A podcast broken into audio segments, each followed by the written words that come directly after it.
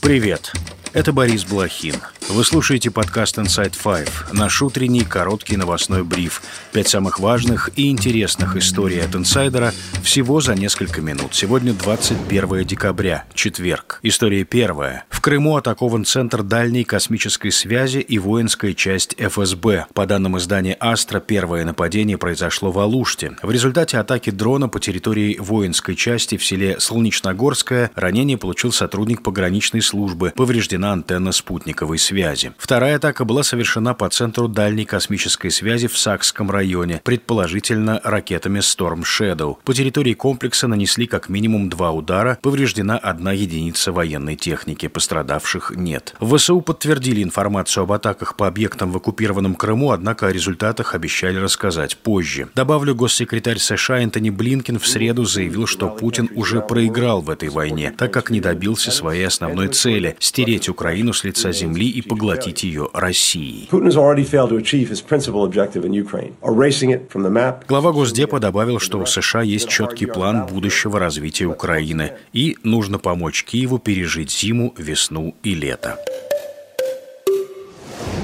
История вторая. Украина объявила в розыск российского бизнесмена Михаила Фридмана. По версии СБУ, предприниматель финансирует российскую армию и военно-промышленный комплекс. Украинские силовики утверждают, что с начала полномасштабного вторжения России бизнесмен вложил около 2 миллиардов рублей в ряд российских военных заводов. Среди них называют Тульский патронный завод, а также Уральский оптико-механический завод, где производят высокотехнологичное оборудование для боевых самолетов и вертолетов. Люксембургск Политическая структура Фридмана и его партнеров уже отвергли обвинения СБУ и пригрозили осложнениями при вступлении Украины в ЕС. В компании ABH Holdings, которая владела до войны как российским, так и украинским Альфа-банком, и где Фридман остается миноритарным акционером, заявили, что обвинения в его адрес полностью лишены основания. В октябре сообщалось, что Фридман находится в России, но он планирует обосноваться в Израиле, когда там закончится война с Хамас. С начала войны в Украине бизнесмен жил в Великобритании, Британии, где продолжает оспаривать введенные против него санкции.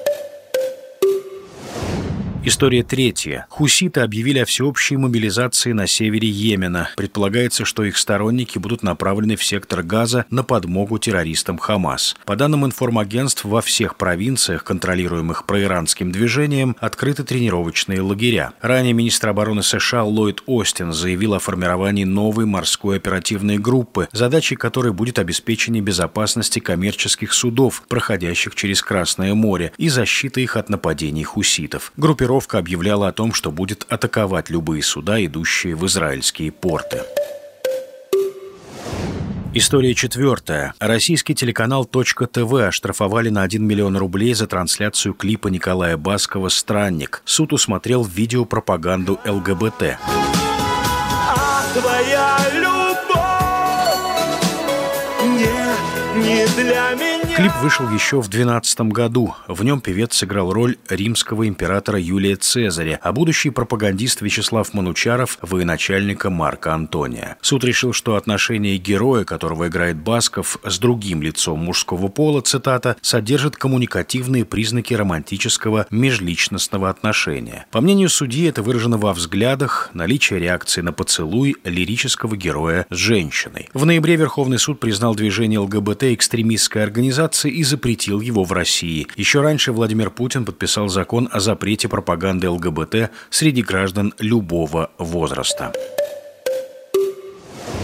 История пятая. Человеком года по версии газеты Financial Times стал Ларс Йоргенсен. Он возглавляет датскую компанию Novo Nordisk. Фармгигант разработал ставшие всемирно известными препараты Аземпик и Виговы. Изначально Аземпик применялся, да и применяется при лечении диабета второго типа. Но один из его сопутствующих эффектов – снижение веса. Поэтому многие люди без диабета используют его не по назначению, а именно для того, чтобы похудеть. Виговы – аналог Аземпик.